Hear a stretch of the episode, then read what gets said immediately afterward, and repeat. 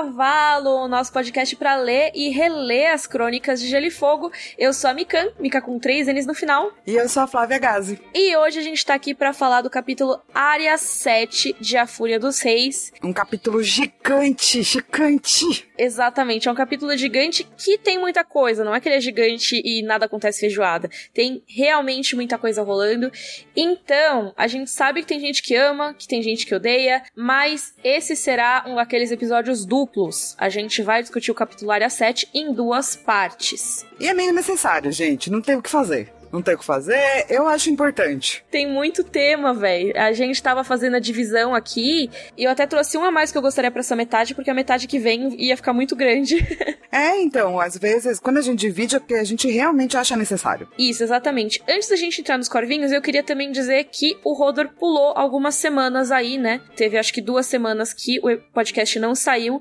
E isso é completamente culpa minha, tá, pessoal? Eu queria pedir não desculpas. Não é só culpa sua. Ah, é um pouquinho pouquinho, né, Flá? Não, eu tava fazendo os treco louco do PROAC também. Gente, imagina, eu peguei PROAC, que eu amo fazer, né? As pessoas sabem o que é PROAC? PROAC é assim, é, cada lo local da vida você pode mandar projetos para serem selecionados e ganharem renda, né? Para você colocar seus projetos no ar. E eu peguei o PROAC, que é uma dessas coisas de lei de incentivo, de videogame, projeto de VR. Então pensa que você tem que ler 40 milhões de projetos, todos eles têm mais ou menos uns 7 PPTs. E Nossa. você quer fazer direito, né? E bonito.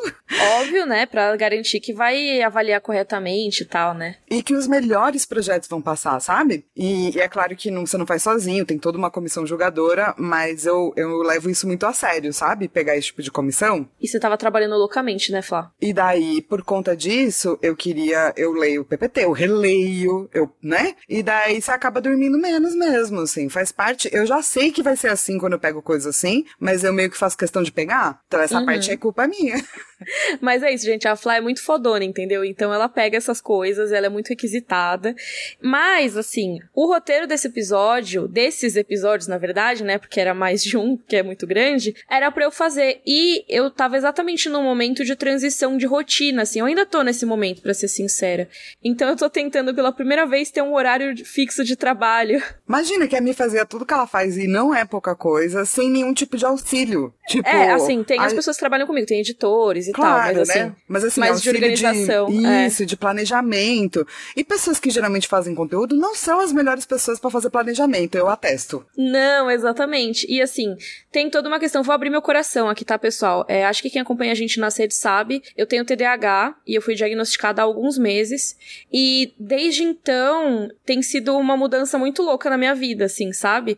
De entender os meus processos, como minha cabeça funciona e tudo mais. E já melhorou muito, mas eu ainda não consegui organizar 100% as coisas. E um dos problemas é que eu tenho uma tendência a acumular muitas tarefas e a mu pegar muitos projetos e tudo mais. E eu percebi que. Eu sei que isso é muito óbvio para quem tá ouvindo, tá? Mas na minha cabeça não era muito assim. Eu percebi que não era normal eu acordar, começar a trabalhar e ficar trabalhando até a hora de dormir e aí dormir direto, sem nenhum momento para parar pra nada. Mas você sabe, né, que na minha família tem bastante TDAH. Assim, meu irmão tem muito, meu pai tem muito, eu até devo ter um pouco, sabe? E eu acho que isso é muito comum em, TDAH, em TDAHs, assim, saca? Que precisa sempre estar tá fazendo alguma coisa, né? É, exatamente. Daí você acaba criando uma rotina muito, tipo, forte que você também não consegue manter, porque é uma rotina além da humanidade, assim. É, cara. E aí o que aconteceu, assim, só para resumir, foi que eu cheguei a um momento.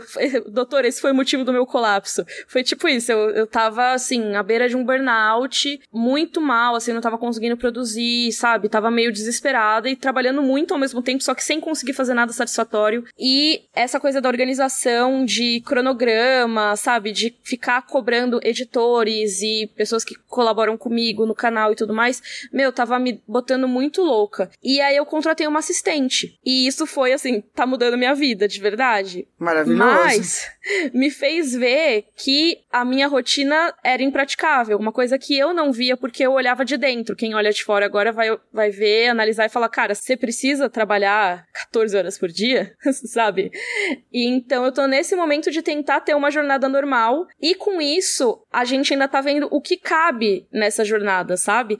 E aconteceu que muitas vezes eu deixava para fazer o roteiro do Rodor no fim do dia e eu já tava exausta e eu me propus a parar em um horário razoável, tipo, sei lá, 8 oito ou nove da noite para poder jantar e encerrar o dia. Teve até um dia que você falou, não, vamos fazer o rodo assim, eu acabo o roteiro aqui entre uma e duas da manhã. Eu falei, não! Isso, que era o que eu fazia antes, né? O Rodor, assim, muitas vezes, na verdade, a maioria das vezes, os roteiros do Rodor, eles são feitos na madrugada, sabe? Ou, assim, a gente acordando mais cedo, madrugando para fazer, porque não cabe no tanto de coisa que a gente faz. E eu quero liberar o tempo para que ele caiba num horário normal de trabalho. Só que isso ainda não tinha acontecido. Eu achei que ia ser nas semanas anteriores, só que como eu ainda tô nesse ajuste da rotina, não aconteceu. Então chegava o final do dia, eu tava muito cansada, e aí eu pensava, bom, eu tenho que parar, sabe? Se eu não fizer a única coisa que eu me propus, que é ter um horário para parar de trabalhar, isso vai ter sido tudo em vão. Então eu acabei deixando para fazer o roteiro no dia seguinte, aí no dia seguinte,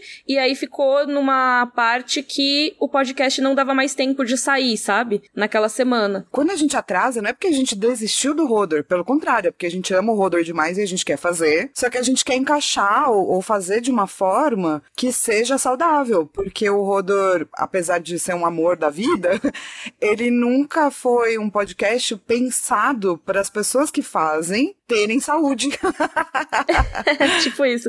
É um projeto meio megalomaníaco, como muita coisa que eu faço. Acho que também isso tem muito a ver com o TDAH. Inclusive, eu descobri isso recentemente. Então é um projeto muito grandioso, mas é um projeto que a gente ama fazer. E a gente faz porque a gente gosta. Porque assim, apesar da gente ter o padrinho, o padrinho ele paga os custos do podcast e a gente tem uma pequena reserva para equipamento, se der pau em algum equipamento, alguma coisa assim, alguma despesa urgente, mas é basicamente para pagar edição, servidor e tudo mais. Então não é um dinheiro que conta como nosso trabalho, porque a gente não entra nessa grana, sabe? Inclusive, uma boa notícia sobre isso é que a gente realmente realmente né, deu uma olhada na nossa equipe, percebeu que a gente precisava de mais alguém, e a gente vai ter uma pessoa sim que tá olhando para todos os episódios que estão fora do ar. Isso, exatamente. Que é o tipo de coisa que a gente só conseguiu por causa da ajuda de vocês com o padrinho, sabe? É isso, a gente tá louca já de a ponto de às vezes não conseguir sentar para escrever o roteiro. então foi muito bom poder trazer uma pessoa para cuidar dessa parte que a gente sabe que tem algumas pessoas que não estão conseguindo acessar alguns episódios e tudo mais. Aliás, a gente quer até pedir reforçar esse pedido que a gente tá pedindo há alguns meses, né? Se você não consegue abrir algum episódio do Rodor, se deu algum erro, alguma coisa, por favor, manda pra gente lá no grupo do Facebook, tem um tópico só para isso de problemas técnicos. Comenta, mas comenta com todas essas informações. Qual episódio, qual aplicativo você tentou usar, se foi pelo site e tudo mais, se foi pelo celular ou pelo navegador e tal. E qual é a sua internet, qual que você estava usando? Se é a internet Wi-Fi de casa, qual provedor que é, é, qual provedor de celular, porque às vezes isso é um problema de alguma porta de acesso do servidor lá que às vezes dá ruim, sabe? Então a gente tá nesse processo de conversar com o nosso servidor e tem uma pessoa que tá nos ajudando com isso. Então é isso, a gente pega essas despesas com a grana do padrinho e não é algo que vira o nosso trabalho. A gente não faz o roder profissionalmente. O que para mim não tem problema nenhum, sabe? É um hobby, é uma coisa que eu gosto muito de fazer. Eu tô aqui conversando com a minha amiga sobre as crônicas e é maravilhoso, sabe? Sim, a gente sempre fica muito feliz de gravar e muito feliz de fazer o projeto. Só às vezes precisa de ajuste. Eu acho que esse período de pandemia também acabou que nós descobrimos muito sobre nós mesmos, sabe? Uhum. E o processo de descobrimento de si é lindo e maravilhoso, porém doloroso. E faz parte ajuste. Faz parte ajuste, gente, de todo mundo. Eu espero que vocês estejam se ajustando aí, real, assim, de coração. É, eu espero que vocês estejam lidando com as angústias de vocês, que eu sei que tá difícil. Só que a gente é humana e tá fazendo a mesma coisa. Isso, exatamente. Então, assim, a gente sabe que a maioria de vocês é composta por pessoas que lindas nos apoiam, exato, beterrabas lindas e maravilhosas. E a gente sabe que qualquer bronquinha que a gente der nesse sentido vai ser para poucos, entendeu? Que a maior parte entende, porque tem empatia, tem compreensão e tudo mais, mas é sempre bom a gente se explicar para vocês, mesmo vocês sendo empáticos, mesmo vocês entendendo, eu acho que é legal a gente ser sincera, dizer o que tá rolando, entendeu? Então, assim, a gente quer muito manter o roller toda semana. É o nosso objetivo, a gente trabalha para isso. Pode ser que em alguns casos isso não aconteça porque teve alguma força maior, sabe? Mas a gente sempre vai avisar. É, uma coisa que eu realmente queria pedir desculpas é que nessas últimas semanas eu deixei os avisos para meio de última hora e a ideia é avisar antes, quando não for rolar tá? É, na verdade, ambas deixamos isso para a última hora, né? Que tem a ver com aquela, aquele fato da, da exaustão mesmo. Eu acho que a gente passou umas Sim. semanas muito exaustas. Mas a gente sabe da importância de avisar, especialmente para grupos de pessoas que isso, têm esse tipo de planejamento. A gente sabe que tem muitos nossos ouvintes que às vezes podem ser do TA, né, e tudo mais, que mexer na rotina afeta muito as pessoas, sabe? Então, a gente vai sempre avisar com mais antecedência, isso é um compromisso que eu quero assumir, sabe? E é isso, basicamente falei muito, mas acho que era importante, né, Flá, a gente dizer o que tava rolando. Eu acho também, porque o lance é. Claro que quando a gente às vezes pega alguns tweets a gente fica chateada, mas uma linha de comunicação sincera sempre vai acontecer. Então, com relação a isso, vocês fiquem tranquilos. Isso, exatamente. Dito isso, dá tempo da gente fazer pelo menos um corvinho?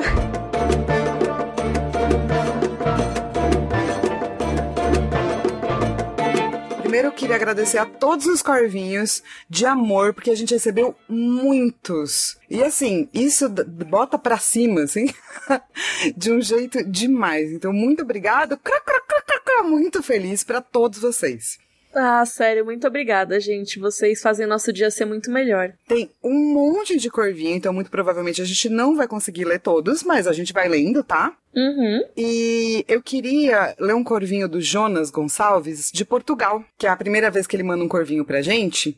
E ele tava lendo uma matéria de história sobre a é, Península Ibérica. E ele falou que nos tempos, né, que os muçulmanos ocupavam a Península Ibérica, a região se chamava Al-Andalus.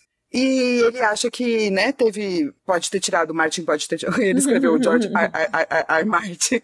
Pode ter tirado a inspiração desse nome, já que os portugueses e os espanhóis vieram dessa península ibérica, Al-Andalus, e colonizaram, guerreando e matando os povos nativos, espalhando a sua fé no continente da América, assim como os ândalos fizeram com Westeros. E isso é muito provável mesmo, né? Porque o Martin adora história, né? É, eu acho que faz muito sentido o nome. Inclusive, a gente tem até hoje a Andaluzia, exatamente essa raiz, né? Exato. Que é aquela região ali no sul da Espanha, que é a região mais próxima do Estreito de Gibraltar, ou seja, mais perto ali do norte africano, do Marrocos e tal, que é uma das áreas principais dominadas ali pelos califados, né? E, cara, eu acho que sim, pode ter tido esse paralelo, principalmente no nome, mas quando a gente pensa na população que foi retratada, já fica um pouco diferente, porque os ândalos, nas crônicas, eles trouxeram uma religião que é muito mais semelhante ao cristianismo, né? Que é a religião de sete deuses.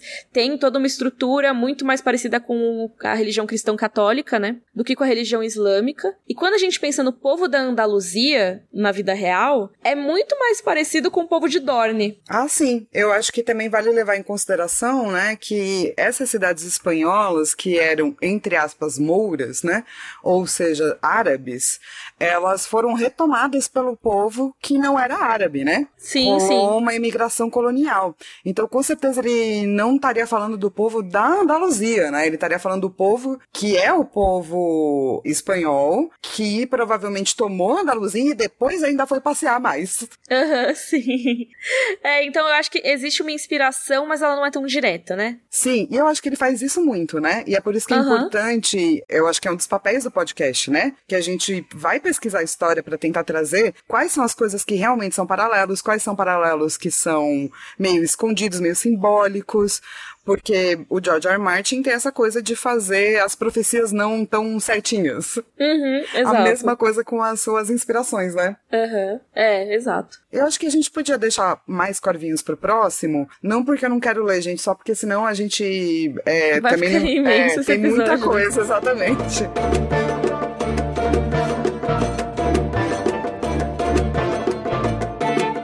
Começando aqui a nossa discussão do capítulo Área 7, A Fúria dos Reis, parte 1, lembrando, né, que vai ter a parte 2 no episódio seguinte a esse. Flá, a sinopse, por favor. Sob a identidade de Doninha, Arya trabalha nas torres de Harrenhal sob o comando de Wheezy. Lá, ela observa a movimentação das tropas de Tywin Lannister e seus monstros, os bandos de Gregor Clegane e Armory Lork, além dos estrangeiros saltimbancos sangrentos. Jaqen Hagar, que está entre os saltimbancos, oferece a Arya a oportunidade de ordenar a morte de três pessoas. Esse capítulo é muito louco. É, tem muita coisa rolando. E é por isso até que a gente decidiu dividir em dois, né? Porque são muitos temas, tem muita coisa legal. E a gente vive falando, por exemplo, ah, depois a gente fala um pouco mais de Harrenhal, depois a gente fala um pouco mais de Harrenhal. E aí, no, no capítulo que fala de Harrenhal, tem outras 300 coisas. Então, ou a gente deixava pra falar mais depois ainda, ou falava ou logo. É, pois é, eu acho que não tem mais como passar sem explicar Harrenhal, né? É, sim, eu acho que a gente já falou muito do castelo, essa lenda dele ser assombrado, já falou meio que da maldição de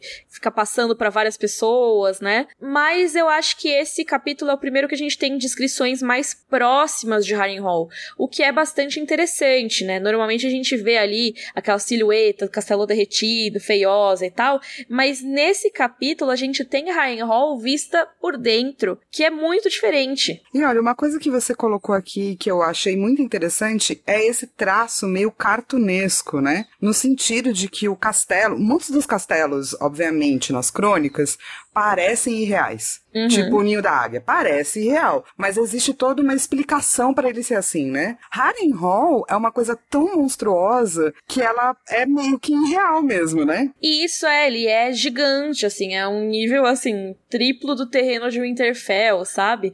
E uma coisa que eu acho legal trazer aqui é sobre o próprio George R. R. Martin, né? Que o George R. R. Martin, ele fala muito sobre como, quando ele foi fazer as crônicas, ele criou Stonehenge e os cavalos. O que, que é isso? Porque ele era roteirista para TV. E aí, quando ele escrevia os roteiros, ele sempre tinha algumas limitações que eram colocadas. Porque, meu, TV custa muito caro para fazer, sabe? Então, nem tudo que você escreve no roteiro dá para representar fácil visualmente. E aí, ele foi adaptar uma história e nela você tinha uma luta a cavalo ali no meio do Stonehenge, sabe? Aquele monumento antigo e tal.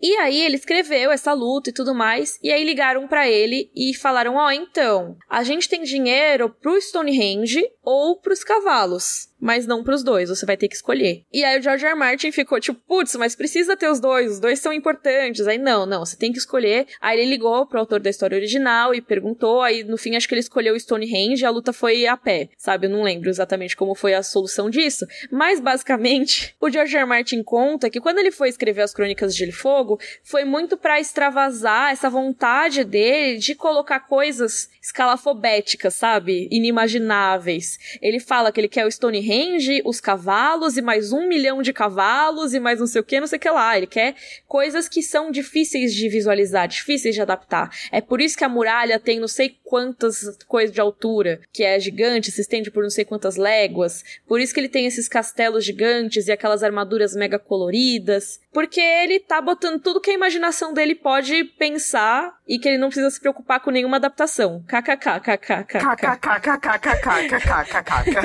Sim. E assim, existe toda uma questão de magia, né? Que tem nos locais. A muralha, do jeito que ela é, por conta de magia, sabe? Harrenhal é uma coisa meio louca, né? Porque ele ganha essa coisa super gigantesca, né? Que é. é tipo, tem um, tem um bosque sagrado que é uma floresta, né? é, diz que tem 20 mil acres e eu fui procurar para converter, isso dá mais de 80 mil metros quadrados, é muita coisa. Só, só apenas. Apenas. E, então eu acho que ele também queria criar algo que soasse mágico. Ele fica numa vibe assim, meio Mordor, sabe? Nas adaptações pro cinema, que você via de cima, assim, aquele monte de orc trabalhando que nem formiguinha. Total, total. E eu acho que é, ajuda, né, pra gente, sei lá, imaginar que lá tem fantasmas e esse tipo de coisa quando a gente imagina que é um lugar meio tomado, né? Ele não é apenas uhum. grande, ele foi tomado por uma força sombria. É, e ele é todo distorcido, né? A gente tem que lembrar que Harrenhal, apesar da gente já ter contado essa história, não vamos repetir ela aqui, Harrenhal foi queimada por dragões. O castelo derreteu, sabe? A pedra é toda derretida e chamuscada e, tipo, tudo bizarro, sabe? Então, assim, é uma fortaleza imensa, imensa, imensa imensa, diz que faz até o Montanha, aquele cara gigante. Fica parecer um rato. É, ele parece um rato ali no meio. E a área pensa que todos parecem ratos ali, sabe? Mesmo quem é grande, como o Gregor Clegane. Então é legal ter essa dimensão, né? Porque ela tá nesse lugar absurdamente grande. Que, meu, o salão dá pra banquetear a tropa inteira do Tywin. A gente tá falando de dezenas de milhares de pessoas aqui, sabe? Eu então, gosto assim. que quando. Mesmo quando não é grande, existe a intenção de ser grande, até por detrás de mentira, assim, né? Uhum. Então, tipo, o salão das 100 lareiras não tem 100 lareiras. Sim. Mas eles falam que é 100, entendeu? Mas, cara, mesmo assim, imagina você precisar de 30 lareiras pra aquecer o lugar, é porque ele deve ser muito grande, né? Sim. Porque eu imagino que não seja uma lareirinha, deve ser uma lareira do tamanho da minha sala, sabe? Sei E lá. ela tem um porquê existir, né? Tipo, a galera não ia só pôr umas lareiras, porque É, provavelmente sim. ela tá lá pra Queima lenha à toa, né? né? Exato. E aí, outra coisa sobre Harrenhal é que ele é grandioso, mas ele é decadente, assim, num nível absurdo. Ele já estava destruído na época ali que o Egon Conquistador chegou e torrou todo mundo, mas não é nem por isso que ele tá tão estragado. Porque ele, como castelo, é um castelo funcional, sabe? Apesar dele ser feio. Mas ele foi tão abandonado, assim, sabe, ao longo dos anos, que, no fim das contas, ele já perdeu muito da sua glória. A glória tá mais no tamanho. Então as próprias torres dele tinham outros nomes antigamente, hoje em dia tem uns nomes bizarros, né? Tipo Torre do Terror, Torre da Viúva, Torre dos Gemidos, dos Fantasmas e da Pira do Rei. Ou seja, só nomes que dão uma vibe ruim, né? É, e assim, a moça, né, que cuidava da- do lugar, porque ela era vassala dos Tully, É, a senhora Shella Went. isso, ela não tinha condições financeiras de cuidar de tudo. Então ela ia usando os andares meio de baixo, assim, e ela não usava todas as torres. Sim, porque é muita gente que precisa, cara. É muita É. gente. Mesmo se ela fosse muito rica. A área tava contando, né, que, tipo, o Tywin resolveu que agora ia usar os bagulho tudo. É muito louco, porque é isso. Harrenhal é tão grande, é tão imenso, que é impraticável. Ele foi um castelo impraticável de construir, e ele é um castelo impraticável de manter. Tanto que a Shella Went, tudo bem, a casa Went não é das mais ricas e tudo mais, mas, pô, é uma casa respeitável, assim, sabe? Mas tinha andar que não era usado há mais de 80 anos, sabe? Infestado de ratazana. Porque você precisa de muita gente, sabe? Pra limpar aquilo. Você precisa ter gente pra, sei lá, sacudir o colchão, sabe? Sim, e pegar os cantinhos, e limpar as Uhum. teias de aranha. Sim. E, meu, colocar lenha nas lareiras, cortar a lenha. Pensa só na lenha. Aham. Tem que pegar as árvores, tem que cortar, tem que separar, tem que colocar nos trecos pra poder levar, tem que levar, tem que separar pra todas as lareiras, tem que subir colocando, tem que acender. Olha o É, trampo, só pra uma exato. coisa. Não, cara, imagina se, se acenderem as 30 lareiras lá do salão. Vai ter que ter uma equipe só pra limpar o salão da fuligem no dia seguinte, assim. Não, não, não é, é impraticável. É impraticável. E ele foi impraticável pra botar de pé também. Tanto que o Harry, o negro, né, que era o cara das Ilhas de Ferro, que dominou ali a região das terras fluviais naquela época, ele escravizou pessoas pra construir o castelo. Ele foi sequestrando pessoas e obrigando a trabalhar nessa construção. As pessoas morreram enquanto construíam, de tanta violência que foi. Então, assim, é um castelo que ele não é possível. É, um castelo que ele é. Ah, pode, pode dizer do tipo, o tamanho do castelo indica a falta de virilidade do dono.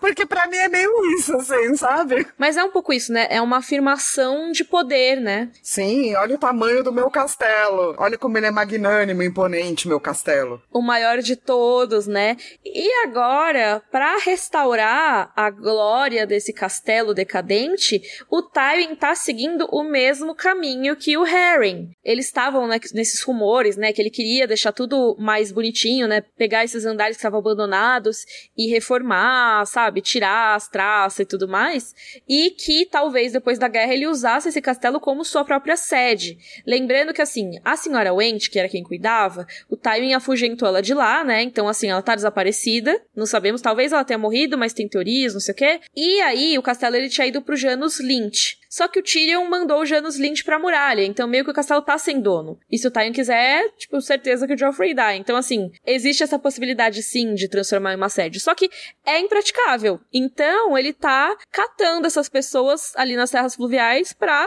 fazer trabalhos forçados, né? Essas pessoas estão lá e meio que elas não têm opção. A área não tinha opção, sabe? É, que é o caso da área, né? A área agora tá limpando andares superiores da Torre dos Gemidos que não estavam ocupados há 80 anos e tem altas ratazana louca e morcego.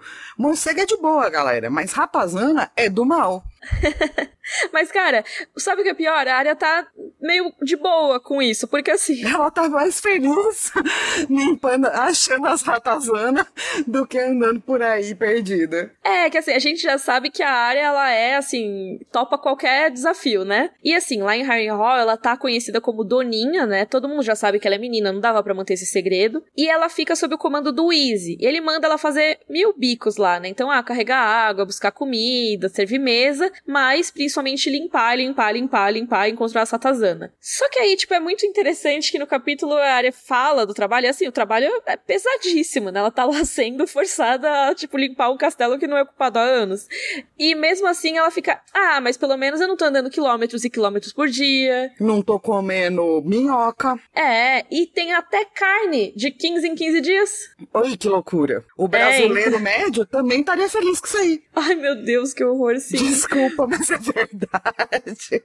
Mas aí, então, assim, para você ver como a situação dela tava, tipo, essa situação não é tão ruim. Óbvio que ela tá pensando em como fugir de lá e tudo, e a gente vai falar disso na parte 2, mas ela até que tá de boa. E... É, é, pois é. E os outros que estavam com ela também estão razoavelmente ok, vai. O Torta Quente tá na cozinha, que Comendo é o lugar bastante. que... É, e, e, é o trabalho que ele gosta, né? Então, assim, ele tá lá feliz, continua chamando a área de Harry, mesmo descobrindo que ela é uma menina. Que é o Torta Quente, né? É, ele é o Torta Quente, mas assim, não, dá, não consegue dar comida para ela, né? Também, assim, é legal a situação? Não, e também é pior do que a gente pensa, quando falam que não é tão ruim assim. E a área tá, tipo, de boaça, porque depois de tudo que ela passou, ela não liga se tem fantasma desde que não encham o saco dela. É, que tem o papo de Harry Hall ser assombrada, a Torre dos Gemidos, que é onde ela tá, principalmente falou que lá tem o fantasma do Harry e tal. E ela fica, não, mas não faz sentido isso. Eu amo que ela é muito cética, né? Eu não faz sentido. Ela fala assim, do tipo, olha, vamos lá, tem uns gemidos aqui, é evento, beleza, tô ligada, boa.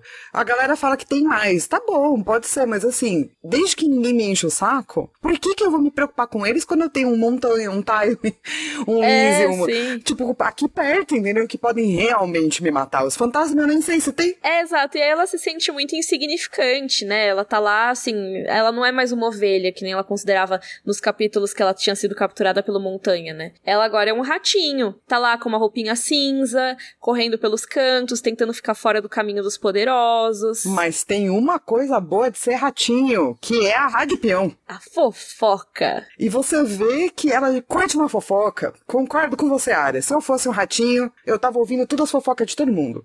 Sim. E ela cita várias dessas fofocas, né? Tem, ai, não sei quem é filho é de não sei quem lá. Ai, mas o outro é, cuspiram na comida dele. Adoro que tem um, um, um bro que, tipo, todo dia cospem na comida dele, porque odeiam ele. Adoro. Sim, é maravilhoso. Mas eu queria destacar aí uma personagem que é alvo dessas fofocas, que ela vai aparecer bastante ao longo dos livros, e até é triste porque ela é uma das personagens femininas que mais sofrem abuso nas crônicas, tá? Mas aqui ela é citada bem por cima, que é a Paia, né? Pia, que é Pretty Paia em inglês, que é uma personagem super bonitinha, como o próprio nome diz, né? Ela é a Pia bonitinha. E que ela tá pegando todos os cavaleiros ali e tal, as pessoas já estão maldizendo ela, mas depois a situação dela vai ficar muito pior, assim, depois que a Hall troca de dono, vamos dizer assim. É interessante perceber o quanto a gente tem, né, histórias femininas de personagens, entre aspas, secundários, cujo único papel é sofrer. Uhum. Não tô dizendo que naquela época, blá blá blá blá blá, blá tô só apontando um fato.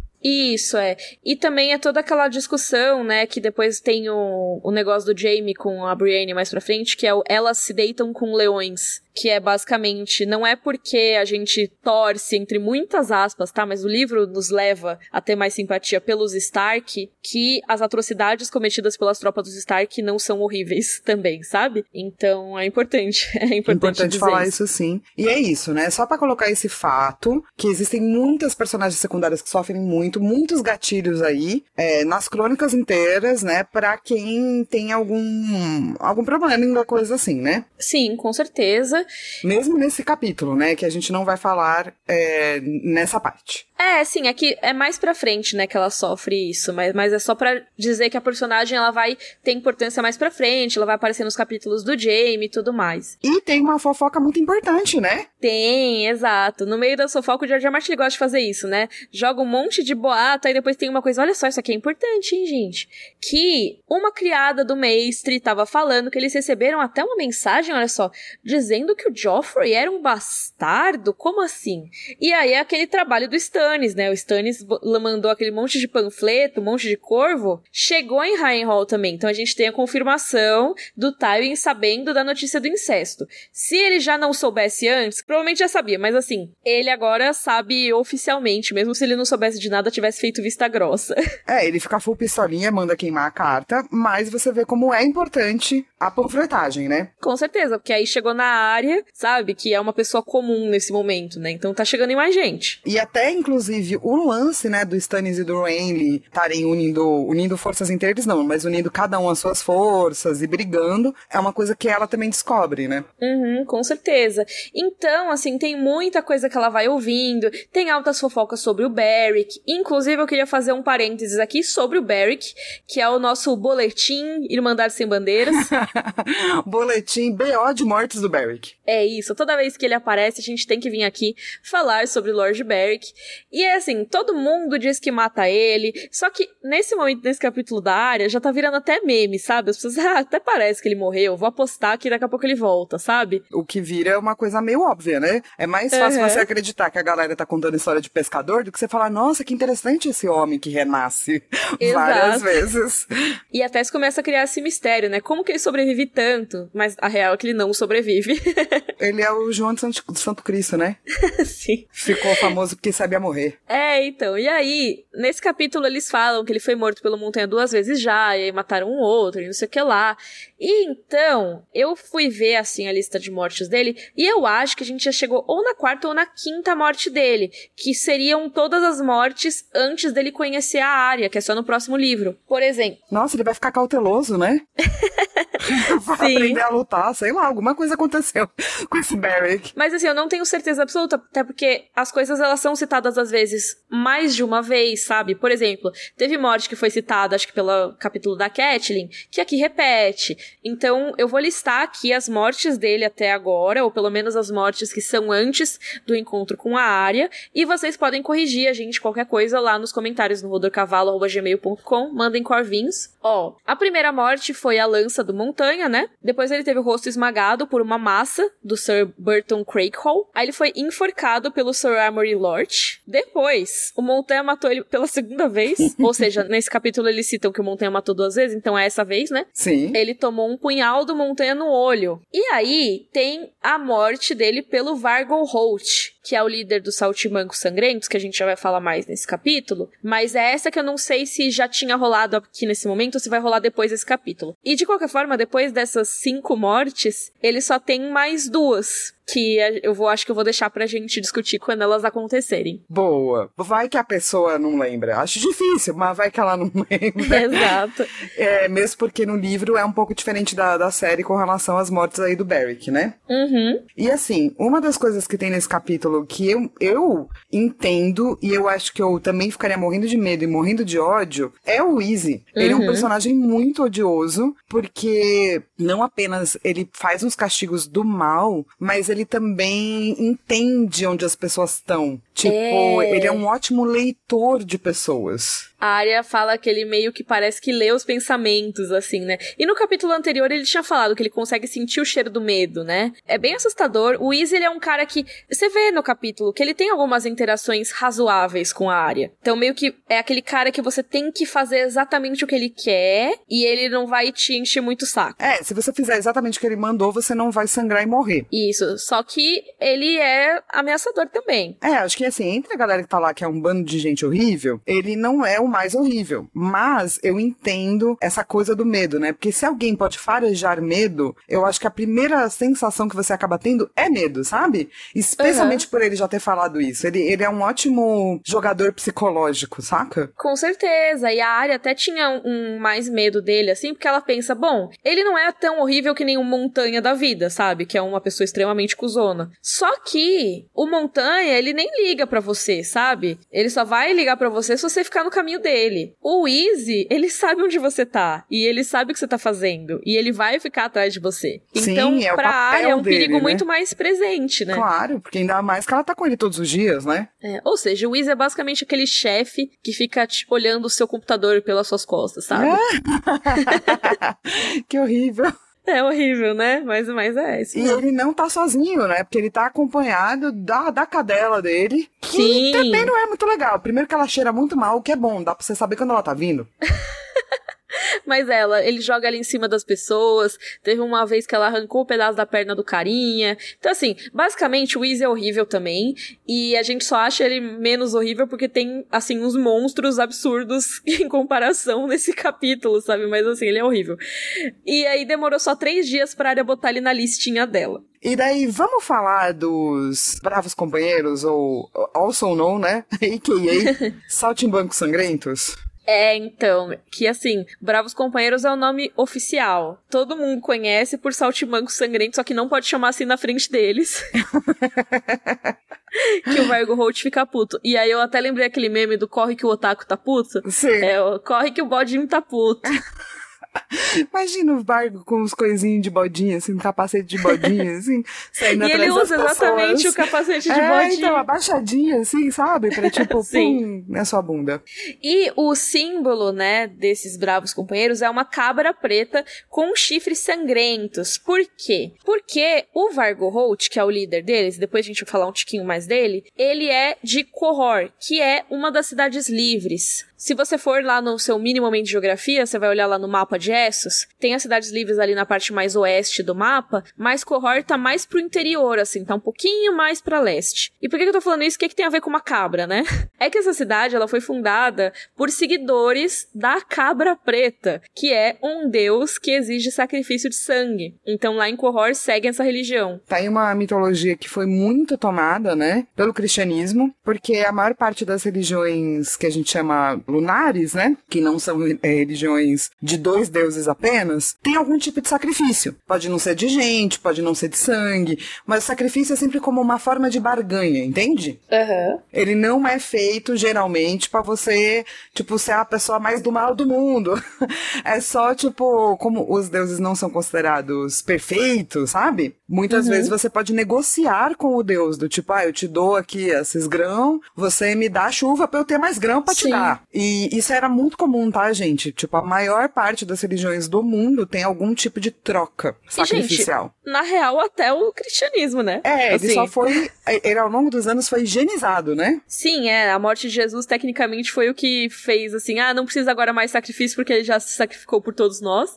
Mas o Deus do Velho Testamento é basicamente: ô, oh, mata teu filho aí pra eu ficar feliz. Sim, ele era um deus de sacrifício de sangue, né? Uhum. Então é claro que eu entendo o simbolismo porque ele deixa mais simples. Você fala, nossa, esse cara aqui é do mal, sabe? Uhum. Mas é importante que se entenda que o sacrifício sagrado, religioso, ele sempre existiu e sempre existirá. E tomar cuidado com o que você posta por aí. Uhum. Tipo, diversas vezes, né? Eu já recebi e-mails do tipo, vamos acabar com o sacrifício no candomblé e na Umbanda, uma foto de um gato morto, sabe? Meu Deus. Não é assim que funciona. Tomem cuidado. Porque quando você tá lendo isso na ficção, o que, que o cara quer? O cara coloca esse simbolismo para você entender muito rapidamente, sem ele ter que explicar, que essa pessoa não é do bem. Uhum. Mas isso não pode ser traduzido para o mundo real, tá? E até assim, eu acho que o George R. R. Martin, ele consegue dar uma desconstruída um pouco nisso, apesar de ter exemplos mais óbvios, tipo a cabra de Corror, até a religião dos deuses antigos é uma religião que é de sacrifício sacrifício de sangue, né? Sim. É que demora, né? Mas ele tá mostrando ao longo de cinco livros aí, olha só, tudo isso aqui, ó, é tudo construído em cima de sacrifício, tudo mais. Antes sacrificava humano. Percebeu, galera? Boa! Então, assim, eu acho que ele tá caminhando pra uma coisa menos maniqueísta, sabe? do Total. que simplesmente, ah, sacrificou é mal, né? Mas é isso, né? Do tipo, existe, existem muitas literaturas que vão fazer esses simbolismos, e eu entendo, porque realmente ajuda, deixa mais prático, mais rápido uhum. para entender, mas não carreguem isso pra vida real, porque não é assim que funciona. E é capaz de você acabar cometendo preconceitos contra a religião alheia. Tem que tomar bastante cuidadinho, tá? Aliás, já que estamos falando de preconceitos, vamos aqui, as pessoas vão me bater, porque eu vou falar meio mal do George R. Martin de novo. Ai, gente, desculpa, o George R. R. Martin aqui devia ter pensado nessas coisas antes. Então, pois é, porque assim, além de colocar o símbolo, a cabra preta com os chifres sangrentos e o sacrifício de sangue, não sei o que lá, a galera dessa companhia, todo mundo praticamente, tirando alguns poucos, é todo mundo bárbaros exóticos, entre muitas aspas. Então, assim, a área, como ela vai observar, e ela não é uma pessoa que vai necessariamente conhecer todos os povos e tudo mais, ela vai descrevendo pra gente sem dizer de onde são essas pessoas. Mas aqui a gente já vai fazendo uma referência cruzada e dá para dizer de onde são as pessoas citadas, né? Então, assim, você tem homens de cobre com sinetas nas tranças. O que, que é isso? Dothraki. Homens peludos e atarracados. Ibeneses. Ibi... Ibeneses, é, tá certo. Isso, que é uma cidade ali mais pro norte de Essos. Homens de pele marrom com mantos de penas. Provavelmente Ilha do Verão, ou Ilhéus do Verão. Isso. Aí, espadachins com barbas divididas pintadas de verde, roxo e prateado. Amei. Tiroches lindos, super na moda. Amei. Ai, não, eu já acho, eu fico... Ah, que aí eu lembro do Lário Naharis. Adoro, acho chiquetésimo. Aí tem lanceiros com cicatrizes coloridas nas bochechas. Muito provavelmente são tatuagens escravagistas, né? Isso, de a galera volantes, de volantes né? que é. eles têm tudo marcado no rosto, de acordo com qual profissão eles foram escravizados e tal. E aí tem arqueiros com a cara empoada, que eu imagino que seja a galera mais pálida e tal, deve ser de Mir, sabe? Mas nossa, que bando de pessoas exóticas, não é mesmo? Pois o que é. essas pessoas fazem? Matam pessoas, é claro. Esse é o bando exótico e cruel, assim. Eu acho que é importante destacar isso. Existem outros personagens do bando que não são pessoas estrangeiras. Muitos dos piores, inclusive, não são descritos como pessoas Mas gestos. eles vão ter mais agência, né? No sentido Exato. de que a gente vai conhecer eles melhores, enquanto a galera do Track, Ilhéus de Verão, Tyroches, etc., a gente não vai nem conhecer, eles só fazem parte do bando. É, tem um ou outro, tipo, tem um dos Dothraki que aparece mais nos capítulos do Jaime com mais destaque e tudo mais, mas assim, é meio que para fazer volume, olha só esses bárbaros bizarros e com pele de cobre, sabe? Tem muito isso. Esses bárbaros muito loucos que vão causar altas confusões nas terras fluviais. Aí eu só acho que não fica pior, Flá, porque eles estão sendo apresentados aqui, mas a gente já conheceu com muitos detalhes as barbaridades tanto do grupo do Gregor quanto do grupo do Emery Lord. Sim, o que é, entre aspas, né, bacana, é, é que eles estão sendo apresentados adicionados a um grupo horrível que é Isso. de pessoas brancas, né, caucasianas. É. Então tá tudo certo, porque a gente tá falando entre aspas do lado mal. Mas, Isso. de novo, Não é só né? estrangeiro, né? Tipo... É, mas de novo, não, não estamos reclamando pra caramba, estamos apenas colocando fatos. É, apenas apontando que, assim, se fosse só os saltimbancos sangrentos, talvez a gente tivesse um problema de tipo, olha só como eles são do mal, esses exóticos. E não, a gente vê, e esse inclusive eu quis colocar o título desse capítulo, né, desse episódio aqui da parte 1, como os monstros de Tywin, porque é isso. Os Bravos Companheiros são uma parte dos monstros do Tywin. O Easy é um monstro, o Amory Lort é um monstro, o Montanha é um monstro, e todos os caras que estão com Montanha também são, sabe?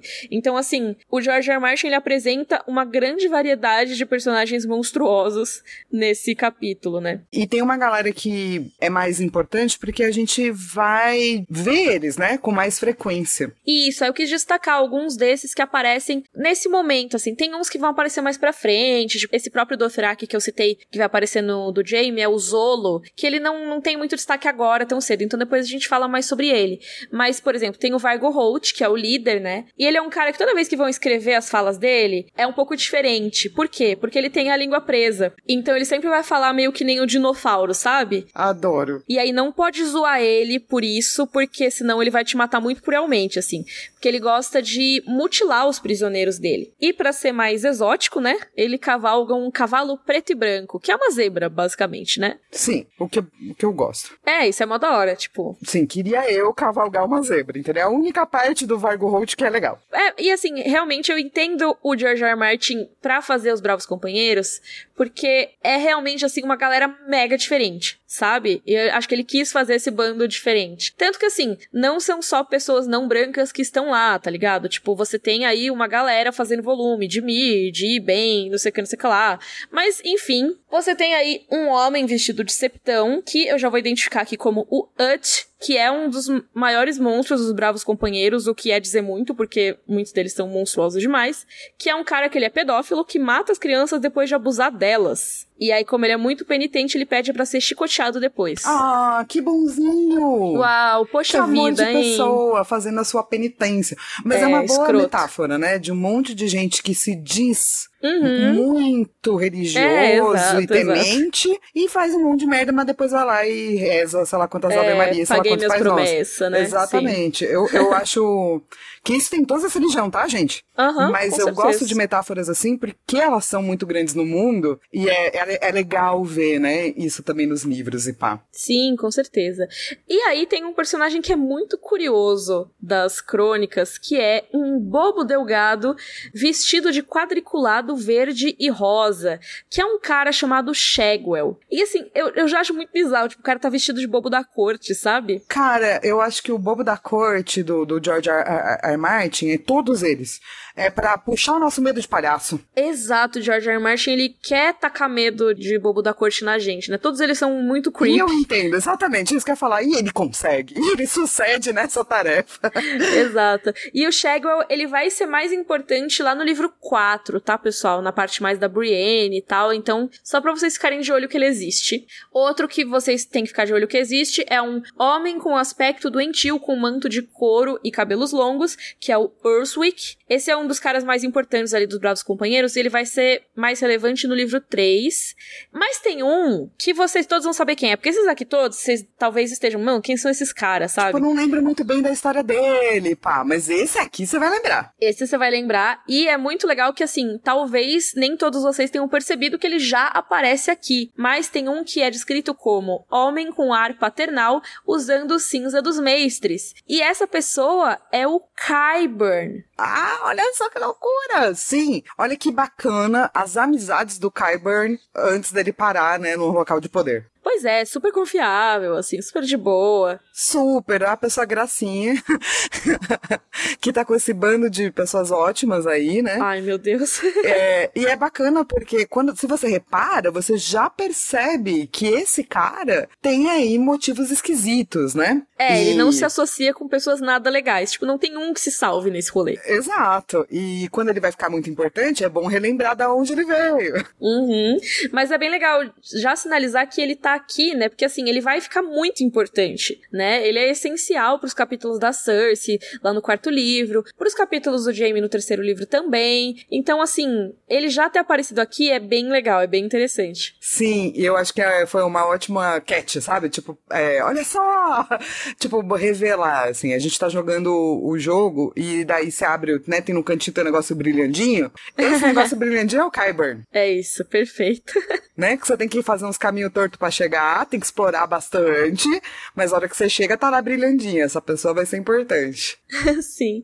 Então é, esse capítulo ele mostrou pra gente esses monstros do Tywin, que a gente só tinha visto separados, né? Um pouquinho por vez, e agora meio que todos eles estão ali quase ao mesmo tempo, sabe? Sim. Entrando e saindo de Harrenhal, com o Tywin no meio deles. O Tywin é esse Lorde das Trevas nesse momento. Inclusive, ele tá, ele escolheu o local, né? De senhor cavaleiro, comandante do, sei lá, dos mortos e do. ele escolheu um local para descanso que é um local esquisito, assim, né? É, ele tá na Torre da Pira do Rei, que é a torre mais zoada, mais distorcida, que é onde tava o Rei Harry quando ele morreu mesmo, né? Mas é a mais grandiosa, então o Tywin tá lá mesmo assim. Olha o tamanho da minha torre zoada e distorcida. Exatamente. E aí, o Tywin, ele tem essas três gangues principais que a gente falou, né? Então, Amory Lord, Montanha e Vargo Holt, que é o dos Bravos Companheiros. E, desde o livro passado, eles estão todos tacando terror nas terras fluviais, e são pessoas horríveis, mas uma coisa que eu acho interessante é que cada bando tem as suas particularidades, né? Como deu pra ver aqui, Bravos Companheiros é completamente diferente do bando do Montanha, que a gente também vai ver mais deles nesse capítulo, e já viu nesses últimos tempos. E o do Amory Lord também tem as suas particularidades, mas é importante saber quem se juntou a eles, né? Pois é. Porque você vai ter um trio aí que a área resolveu ter algum tipo de piedade. É, então, vocês lembram quando Yoren morreu ali no incêndio e tudo mais, teve aquela batalha? Essa batalha era contra o bando do Amory Lord. Exato. E a área foi lá e salvou a galera, né? O Jaqen, o Rord, o Dentadas, de serem queimados vivos. Ela, ela soltou eles lá. E esses caras foram parar onde? Na tropa do Amory Lord. Então, assim, o que que esses caras fizeram para serem aceitos pelo lado que tava tentando matar geral ali? Pois é, e assim, pode ficar tranquilo que a gente vai descobrir logo menos. Porque no próximo episódio a gente vai continuar falando do capítulo. Você quer dar um mini spoilerzinho de tudo que a gente vai ver? Cara, tem muita coisa, né? Vamos lá. A gente vai falar dos prisioneiros do norte que estão lá, que são essenciais aí para muita coisa nessa história e vão ser essenciais para a jornada do Rob mais para frente, para a jornada da área mesmo nos próximos capítulos. A gente vai falar das movimentações que o Tywin quer fazer que, que ele tá pensando, né? Quais são as bases aí dos planejamentos uhum. de Tywin. Além da gente talvez falar de algo muito interessante, que é será que neste capítulo Arya largou? Que eu acho que sim, mas a eu gente vai discutir isso mais a fundo depois.